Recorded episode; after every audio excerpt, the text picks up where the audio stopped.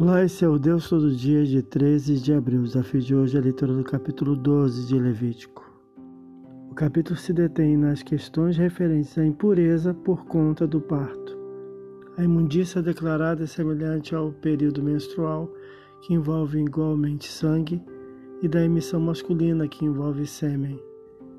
Não está em vista aqui nem é referido o pecado por parte da mulher, nem a confissão nem imposição de mãos por parte do sacerdote, implicando culpa.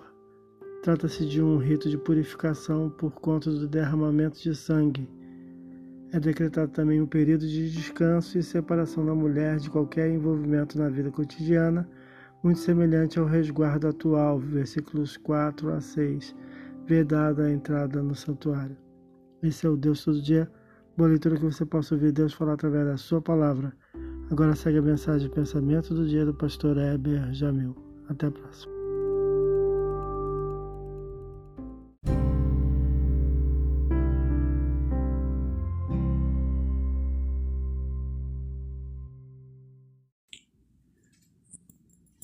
Pensamento do dia. Apesar da vitória já ter sido conquistada para aquele que está em Jesus pela fé, o crente precisa orar e vigiar para não cair em tentação.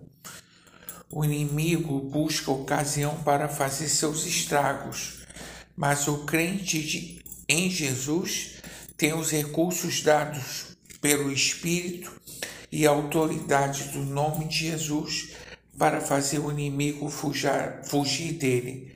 Pastor Eber Jamil, que Deus te abençoe.